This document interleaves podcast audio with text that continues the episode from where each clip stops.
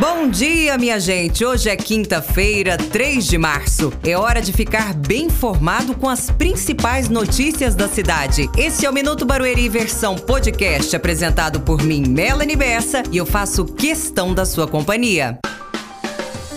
O trânsito é preocupação das grandes cidades no mundo inteiro e a tecnologia é uma aliada da mobilidade urbana. Para dar mais fluidez e segurança no tráfego de veículos, a Prefeitura de Barueri tem investido na implantação de câmeras de monitoramento e semáforos inteligentes. Do Centro Integrado de Monitoramento, agentes do Demutran e da Guarda Municipal conseguem controlar em tempo real o funcionamento dos equipamentos para garantir a fluidez do trânsito trânsito. Já são mais de 500 câmeras de vídeo e 74 semáforos.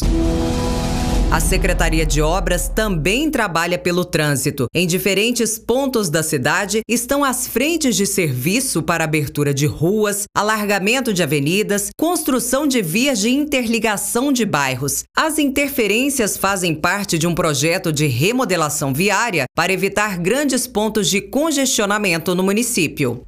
Esses foram os destaques de hoje. Você encontra tudo e muito mais nas redes sociais da Prefeitura de Barueri. Amanhã estarei de volta e você é meu convidado especial.